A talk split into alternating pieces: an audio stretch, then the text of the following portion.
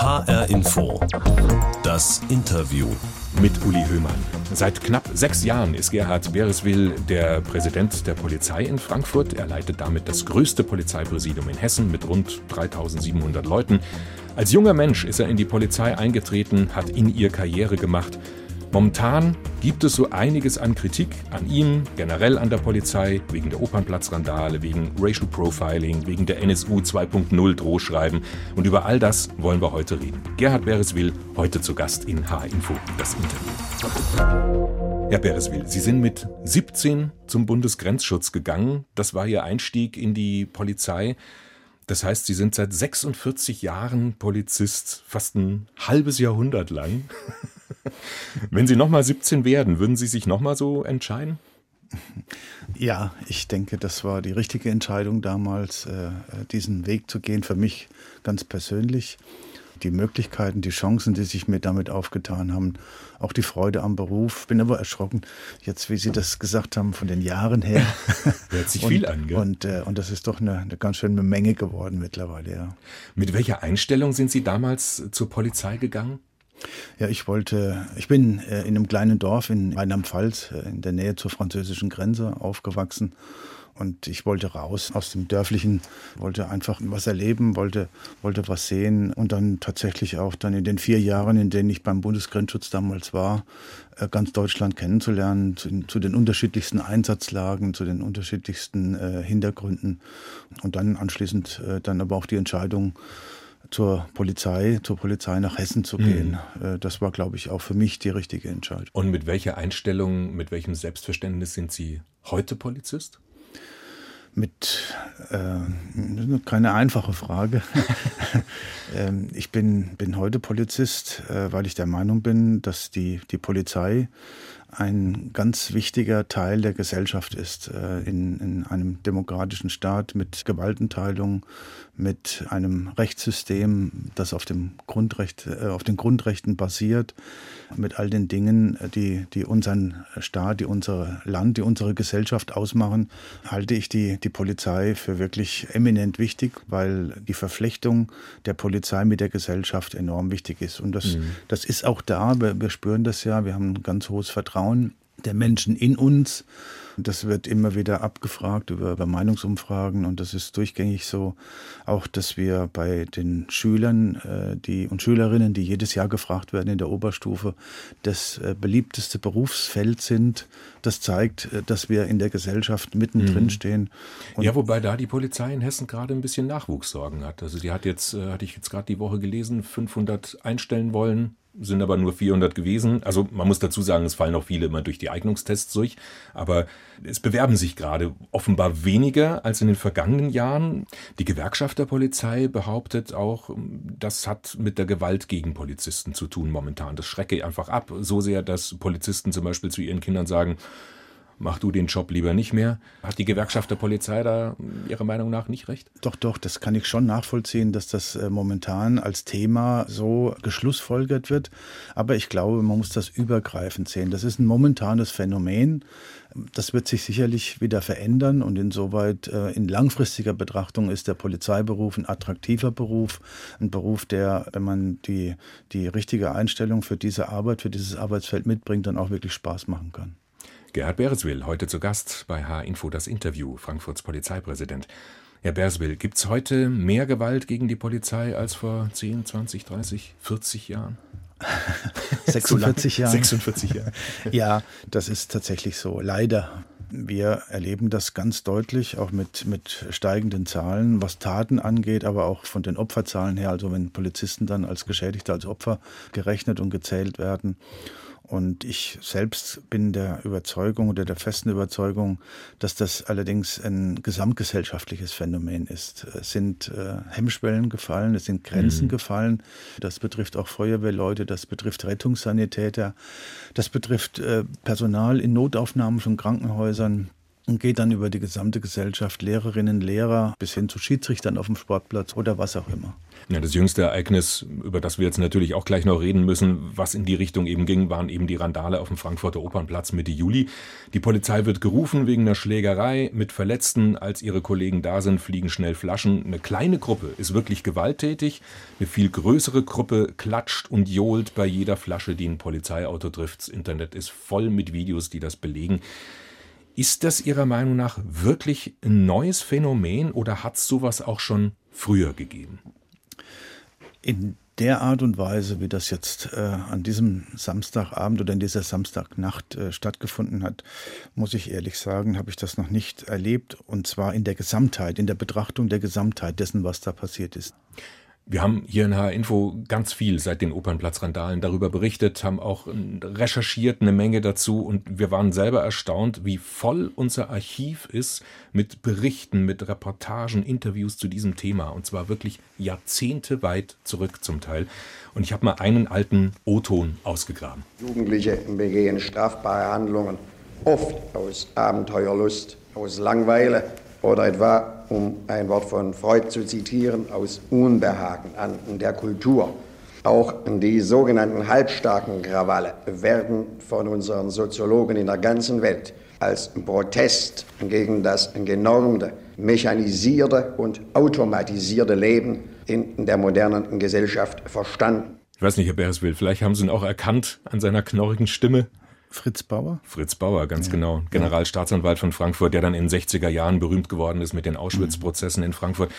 Das hat er 1958 gesagt und passt ja in gewisser Weise wie so eine Blaupause auf die heutige Situation. Aber seit den Opernplatzrandalen fragen sich alle jetzt völlig aufgeregt, ja, wo kommt das her? War es nicht schon immer da? Also ich meine jetzt so diese, diese Lust auf Randale, die ja vielleicht wirklich auch Lust auf Gewalt gegen die Polizei? Hat es das nicht schon immer gegeben? Was Fritz Bauer sagt, das ist sicherlich heute noch äh, vorhanden. Aber ich glaube, dass die Ursachen, wenn man, wenn man danach schaut, heute vielfältiger sind. Äh, und, und das darf man, glaube ich, nicht vergessen. Mhm. Also ich äh, pflichte ihm bei, wir haben junge Menschen, die in einem bestimmten Alter sich natürlich auch an Grenzen heranwagen, die Grenzen überschreiten. Dann, was auch schon immer so war, äh, sind diese, diese Solidarisierung dann von, von Gruppen, die vorher gegeneinander gestanden sind, sich dann ganz schnell verbrüdern.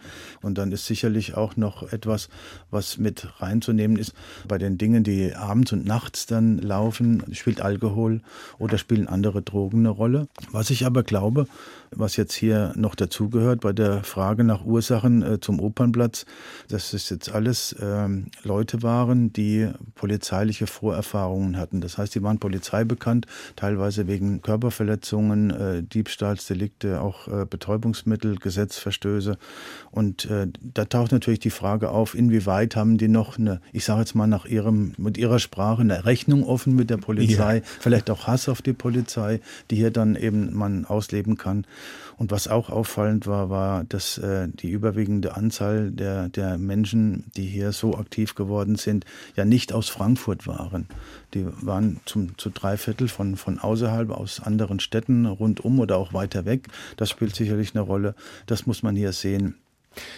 Dann überwiegender Teil war, hatte ja auch einen Migrationshintergrund von den 39, die Sie genau. festgenommen haben. Ja, das ist auch eine Facette, die dazugehört. Mhm. Also wenn Sie jetzt sagen, also jung und männlich, das könnte man wahrscheinlich erklären mit, na, da schwingt eine ganze Menge Testosteron mit. Bei mhm. Alkohol weiß jeder, das hat eine stark enthemmende Wirkung für was steht, wenn man mal so will, quasi der Faktor Migrationshintergrund? Also für was ist der bekannt, für was ist der typisch?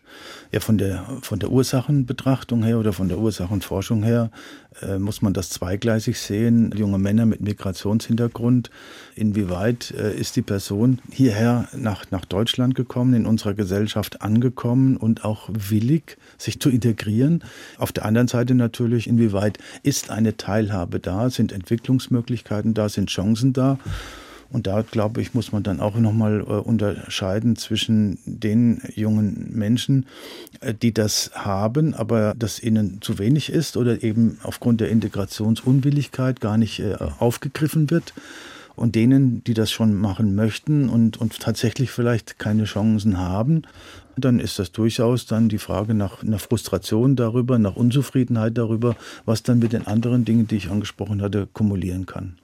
Das geht ganz stark in die Richtung von einem Erziehungswissenschaftler. Da wollte ich auch gerade noch mal Ihnen einen, einen O-Ton vorspielen, mit dem wir ein längeres Interview gemacht haben seit den Opernplatzrandalen hier in H-Info.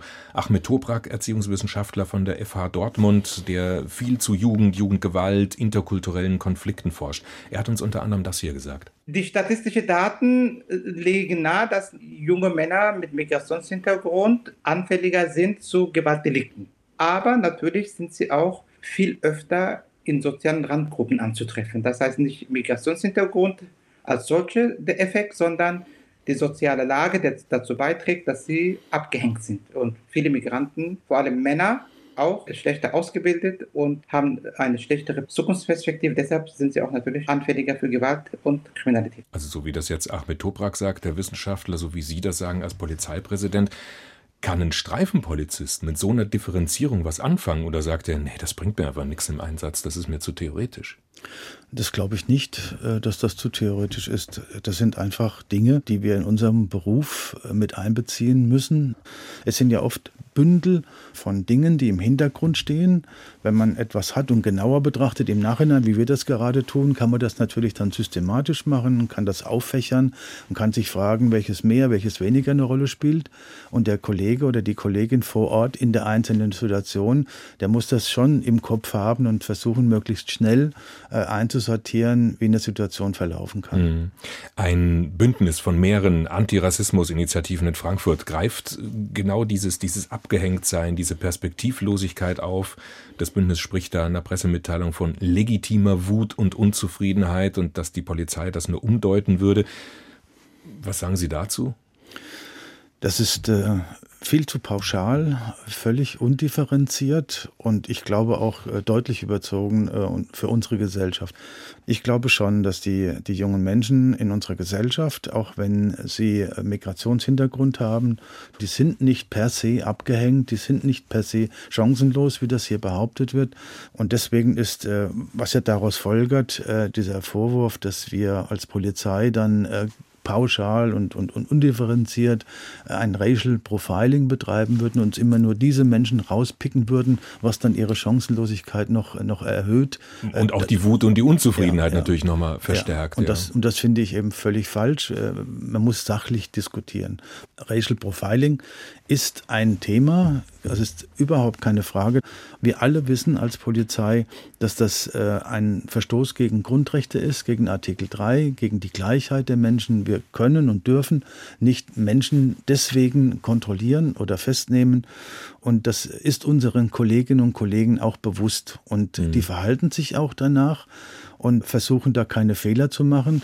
Das ist Thema nicht nur in der Ausbildung, sondern das ist äh, Thema im Rahmen der Fortbildung zeitlebens. Bei uns im Polizeipräsidium hier in Frankfurt werden interkulturelle Kompetenzseminare abgehalten, um dieses Thema immer wieder äh, äh zum, zum, zum, zum Thema zu machen. Es nervt Sie das Thema, gell? Das merkt man so ein bisschen. Nein, das nervt mich nicht. Ich finde nur, dass es eben nicht in Ordnung ist, uns pauschal und undifferenziert solche Vorwürfe zu machen. Und deswegen ist es mir so wichtig, das zu versachlichen und, und die ganze Facette, die zu dem, zu dem Thema Racial Profiling gehört, dann noch anzusprechen. Dass wir wissen, dass jeder Mensch in sich Vorurteile trägt, dass er aufpassen muss, nicht in Schubladendenken zu verfallen. Und das ist auch etwas, was eben äh, in einer Polizei in Frankfurt, in dieser internationalen Stadt, in der wir ja schon seit Jahren, seit Jahrzehnten mit Menschen aus der ganzen Welt arbeiten und zu tun haben, äh, etwas äh, ist, was, was eben nicht stattfindet in dieser Form, wie, wie das hier uns, mhm. uns vorgeworfen wird. Gerhard Bereswil, heute zu Gast in H-Info das Interview, Frankfurts Polizeipräsident.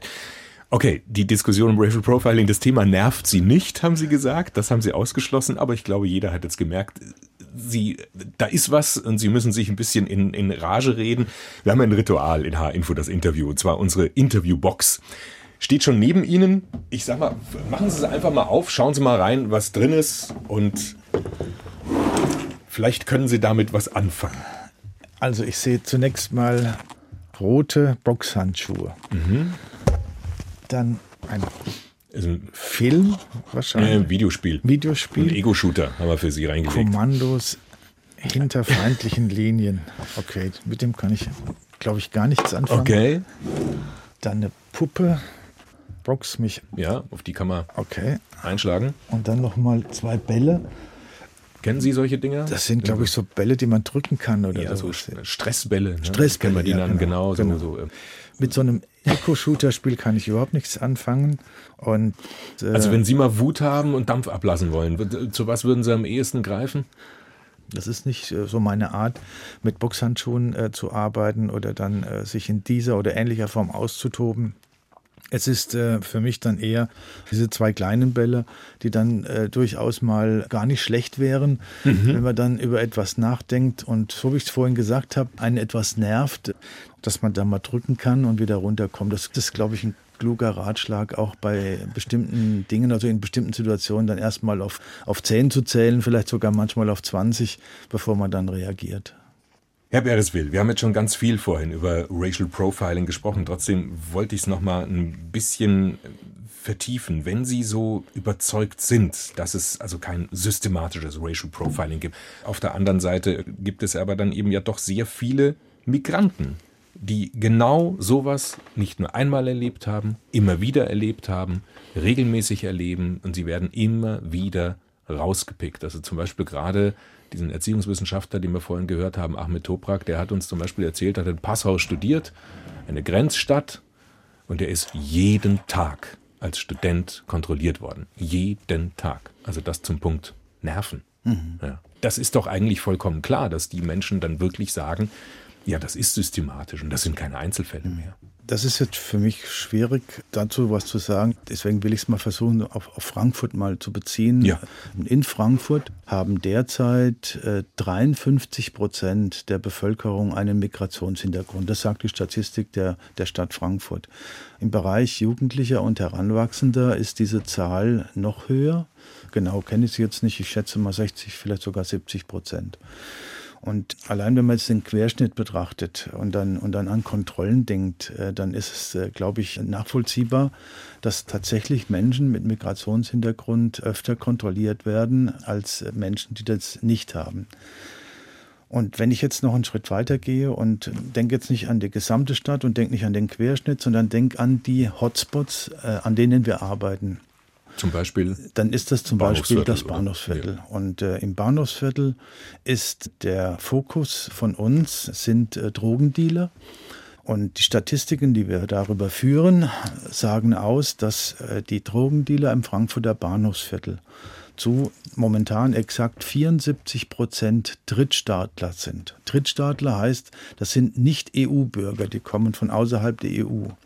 Und wenn Sie jetzt noch die Drogendealer, die aus dem europäischen Ausland kommen, dazu nehmen, dann kommen Sie auf Zahlen weit über 90 Prozent. Das heißt, es ist eine Ausnahme, dass da ein, ein Deutscher oder jemand ohne Migrationshintergrund äh, kontrolliert wird und festgenommen wird von uns als Drogendealer. trotzdem ist dieser Vorwurf ja da. Und Ja. egal, ob der jetzt begründet ist oder nicht, wie können Sie Menschen mit Migrationshintergrund in Frankfurt überzeugen, dass die Polizei auch für Sie da ist und nicht gegen Sie? Ja, das tun wir, indem wir nicht nur darauf hinweisen, dass Racial Profiling von uns ja nicht vom Tisch gewischt wird, sondern wir sehen das als Thema, als wichtiges Thema.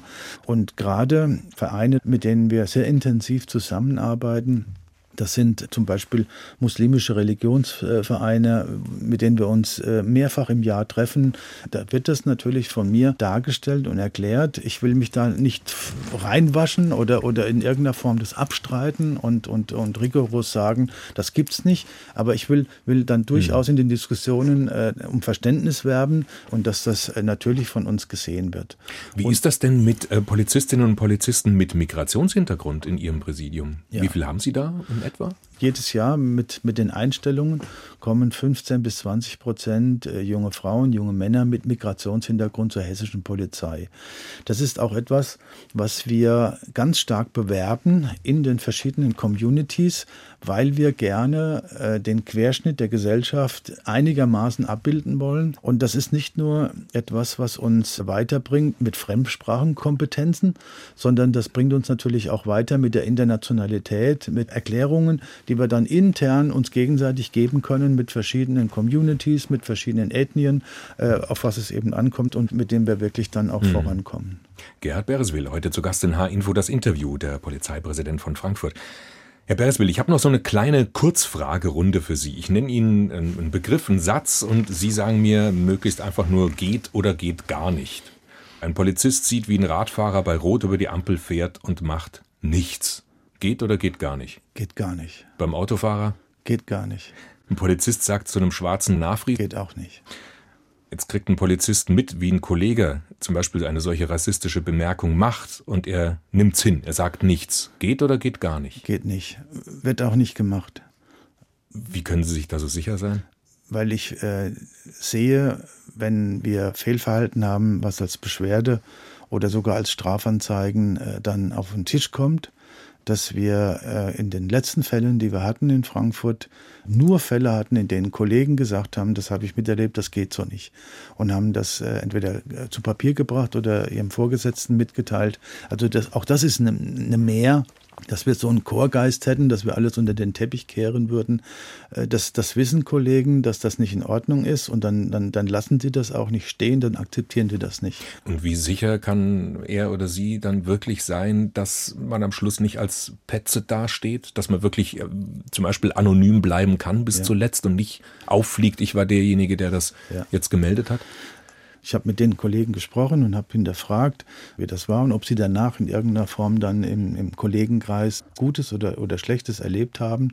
Habe ich äh, eigentlich unisono gesagt bekommen, das ist von den Kolleginnen und Kollegen drumherum akzeptiert worden, honoriert worden, sogar äh, unterstützt und bestätigt worden im Nachhinein, dass das der einzige richtige Weg wäre. Es gab in einem Fall dann auch mal so eine Äußerung von einem äh, Kollegen, der dann gesagt hat, so im Sinne musste das sein, äh, war das nicht überzogen, aber auch keine strikte Ablehnung, dass das falsch gewesen wäre. Das zeigt, dass wir schon ein Selbstreinigungssystem haben, ein Miteinander, das ich völlig in Ordnung finde. Wie ist das in dem Fall mit den NSU 2.0 Drohschreiben? Also das sind ja vom Frankfurter Innenstadtrevier persönliche Daten mal abgefragt worden von Menschen, die dann kurz danach so eine Drohmail bekommen haben. Halten Sie es für möglich, dass da Kollegen was mitbekommen haben und nichts sagen, weil sie eben Kollegen nicht verpfeifen wollen?